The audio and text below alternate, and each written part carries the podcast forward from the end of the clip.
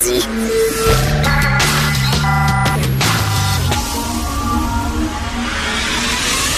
10 à 11. De 10 à 11. Richard Martineau. Politiquement incorrect. Cube Radio. Bonjour, merci d'écouter Cube Radio, merci d'écouter Politiquement Incorrect. Bon lundi, c'est-tu absolument écœurant? Dans quel monde on vit? C'est rendu qu'il neige l'hiver. Ça n'a aucun bon sens. Heureusement que le gouvernement était là pour nous avertir qu'il allait avoir de la neige hier. Sinon, moi, je, ne l'aurais jamais su. C'était comme si c'était la tempête du siècle. Je comprends que dans certaines régions du Québec, c'est peut-être ça a soufflé fort, ça tombé fort, mais quand même, à Montréal, c'est une tempête, là, oui. Tu conduis prudemment, tu fais attention. Puis euh, moi, j'ai attelé mes chiens dès, le matin très tôt, là, puis on, est parti avec notre traîneau à chiens jusqu'au euh, jusqu'au euh, Palais des Congrès, parce que oui, je suis en direct du Palais des Congrès. Je vais l'être toute la semaine en direct du Salon de l'Auto. On vous attend. D'ailleurs, parlant du Salon de l'Auto, ce matin, je conduisais pour m'en venir ici. Et là, les routes sont étroites. Les rues sont étroites. Pourquoi? Parce qu'il y a des bancs de neige à gauche, il y a un banc de neige à droite. Le déneigement est bien fait, mais quand même, il reste de la neige quand même dans la rue, il n'y a pas de sel et tout ça, c'est très glissant. Tu conduis, tu fais très attention, tu es très prudent, mais tu sais, pas, tu sais, pas un... Puis là, il y avait un cycliste d'hiver, toi, à côté de mon char, pout, pout, pout, sur son vélo, moi, j'avais peur de l'accrocher. Je conduisais, je faisais attendre. OK, les cyclistes d'hiver, là. Vraiment, c'est vraiment, c'est vraiment obligatoire. Vous devez absolument faire du vélo l'hiver. Dites-moi pas que c'est pour vous déplacer d'un point à l'autre. C'est totalement faux. Vous voulez faire un statement. Vous voulez montrer à tout le monde à quel point vous êtes bon, à quel point, à quel point vous êtes en forme, à quel point vous euh, respectez l'environnement. C'est ça, c'est un statement, là vous conduisez, vous dites, vous, conduisez, vous pilotez votre, vélo, puis vous dites dans votre tête, maudit que je suis bon. Je suis-tu extra? Et j'ai vu ce matin un gars qui faisait du jogging en short. Il était en short, faisait du jogging dans la rue. Il fait quoi? 20 moins, moins 20 000 à peu près dehors, là? Il fait moins 21, moins 22. Le gars, lui, faisait son jogging en short. Moi, ces gens-là, ces gens-là qui veulent toujours être en super forme, qui font tout le temps de l'exercice. Tu sais, vois faire du jogging en pleine canicule. Il fait 35 degrés dehors. Tout le monde, lui, fait son petit jogging. Je regarde, si regardais le gars ce matin, en short, qui faisait son jogging à moins 20. Et je me disais, j'avais l'impression de voir un gars qui se shootait à l'héroïne devant moi. J'avais la même impression. Le gars, c'est un dépendant.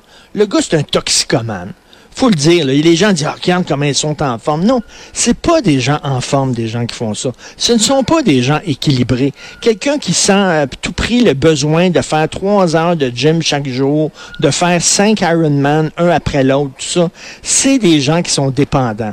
Au lieu d'être dépendants au cul, à bouffe, à job, à drogue, euh, ils sont dépendants à l'exercice physique. Je regardais ce gars-là, puis je disais, mon Dieu, c'est comme un toxicomane. Venez pas me dire que ces gens-là sont en super forme. Pauvre gars. Bref, je suis au salon de l'auto. Si vous avez, si vous n'êtes pas venu au salon de l'auto depuis plusieurs années, venez. Je vous dis, il y a une automobile. Rien pour cette auto-là, à côté d'où on est, rien pour cette auto-là, ça vaut la peine. Ça s'appelle une Felino. Felino, c'est 100% québécois. C'est fait par un Québécois. Le gars va faire 20 modèles 20 modèles de cette auto-là et c'est tout. C'est presque un prototype. Il va les vendre, je pense, c'est 320 000 chaque auto. Elle est absolument géniale. Elle est tellement belle. Elle ressemble à la Batmobile, pas la Batmobile des années 60, à l'époque où Adam West mettait un bas dans son spandex pour montrer qu'il était... Non, non, pas, pas, pas, pas, ça. la, la, nouvelle Batmobile des films de Chris Nolan. Elle est magnifique. Euh, la Filino, c'est juste, juste à côté d'où on est, à Cube Radio. Et les gens qui se demandent, est-ce qu'il y a encore des boots bunnies? Est-ce qu'il y a encore des boots bunnies euh, au salon de l'auto? Ça, c'est des filles, là, avec la jupe le bonbon, les souliers à talons hauts, le décolleté plongeant, très moulant, qui sont à côté des chars, là, pour vendre l'auto. On voyait ça dans le temps. Ben, il y en a encore. Je me promenais dans le Il n'y en a pas beaucoup. Mais à un moment donné, dans le coin des autos modifiées, là, il y a encore des bouts de En 2019, en plein air de hashtag MeToo, on utilise encore des filles sexées pour vendre des chars. Tu sais, parlant de carrosserie. Alors, il y a un peu de culture de mon oncle qui euh, survit encore en 2019. L'émission s'appelle Politiquement Incorrect, c'est pas pour rien. Donc, ça m'a quand même étonné qu'aujourd'hui, en 2019, il y a encore des filles sexées à côté des chars qui caressent l'aile de l'auto, qui euh, vous montrent à quel point cette auto-là est sexée. Il me semble que ça fait un peu 1950. Je veux vous parler, avez-vous entendu parler du film Bird Box? Bird Box, c'est le grand film surprise avec Sandra Bullock. On peut le voir sur Netflix. Un film d'horreur complètement débile, genre euh, Sandra Bullock doit combattre des entités malsaines, mais elle ne peut pas les regarder, ces entités malsaines, parce que si elle les regarde, elle va mourir. Donc, elle doit les combattre les yeux bandés. C'est ça l'idée du film. Là. Tu sais, c'est le genre d'idée, tu prends deux spliffs, trois gins avec un thé chum, puis tu as une idée de film niaiseuse comme ça. Ça, ça a été produit, puis ça a été lancé sur Netflix. Et là, c'est le Bird Box Challenge, vous avez entendu parler. Il y a plein de jeunes qui se filment en faisant des choses risquées, les yeux bandés, comme Sandra Bullock. Sauf que Sandra Bullock, c'est du cinéma. C'est pas vrai. Elle fait ça devant un green screen. Tu sais, je veux dire, c'est pas, elle risque pas sa vie. Mais en tout cas, là, les gens se filment et mettent ça sur YouTube en train de verser un café bouillant, les yeux bandés. Évidemment, c'est bouillante là-dessus. Ils, se filment en train de traverser la rue, les yeux bandés. OK? C'est la nouvelle affaire. Le Bird Box Challenge. Et là, il y a plein de challenges comme ça. Je vais, des, des vrais challenges. Je vous dire, le Under Boob Challenge. On demande aux filles avec des gros seins de tenir différents objets sous leurs seins. OK, fait que tu as ça sur Instagram. Il y en a qui tiennent une bouteille de coke, il y en a qui tiennent un crayon, il y en a qui... Le Boiling Water Challenge, où tu dois te renverser un seau d'eau bouillante sur le corps. Et tu te filmes en faisant ça. Le Fire Challenge, où tu te mets un liquide inflammable sur le corps et tu te cresses en feu. Quelle excellente idée. Tiens, je vais faire ça ce week-end. Le Ribs Cage Challenge, il faut que, ben ça c'est des filles, il faut que tu aies les côtes les plus saillantes possibles. Tu sais, les, filles tellement maigres, là, ils ont comme un creux, là. Un creux entre les. Alors, c'est ça, ça, ça, encourage les filles à être anorexiques et à pas manger. Comme le Tight Gap Challenge. Le Tight Gap Challenge, c'est l'espace entre tes cuisses doit être le plus large possible. Et là, les filles mesurent l'espace entre leurs cuisses et se photographie et sac ça sur Instagram. Bien sûr, il y avait le Tide Pods Challenge où les gens mangeaient des capsules de lessive qui ont l'air des bonbons parce que c'est multicolore. Ah oui, mon préféré. Le Condom Sniffing Challenge. Ce défi consiste à aspirer un condom par le nez et à le ressortir par la bouche. OK, fait que t'as le condom, tu as une moitié du condom qui te sort d'une narine et l'autre qui te sort de la bouche, puis tu fais le Condom Snuffing Challenge, il y a ça sur Instagram, et le Hot Coil Challenge, où tu mets ta main sur un rond de poêle allumé et tu essaies de rester là le plus longtemps. Puis il y a des gens qui font ça, là. Allô? Ça, c'est vraiment des gens qui ont vraiment trop de temps à perdre, là. Moi, tu sais, j'ai d'autres challenges pour les jeunes, là. Je pense à mon fils, par exemple, le Shower Challenge. oui, prends ta douche, toi. Hein? T'es pas game.